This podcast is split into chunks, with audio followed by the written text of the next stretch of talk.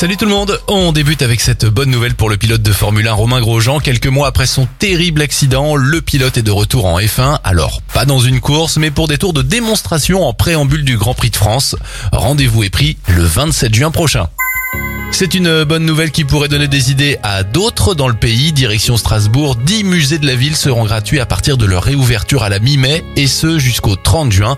Un système de réservation sera mis en place pour respecter les règles sanitaires. Bravo on termine avec euh, cette bonne nouvelle pour les 18-25 ans qui veulent partir en vacances. Certains peuvent bénéficier d'une aide de 200 euros. Parmi les conditions, il faut avoir un revenu fiscal de moins de 17 200 euros ou être étudiant boursier, en contrat d'apprentissage, en contrat aidé ou dans une école de la seconde chance. Pour savoir si vous êtes éligible, rendez-vous sur le site départ1825.com. C'était votre journal des bonnes nouvelles. Vous pouvez bien sûr le retrouver maintenant en replay sur notre site internet et notre application Radioscoop.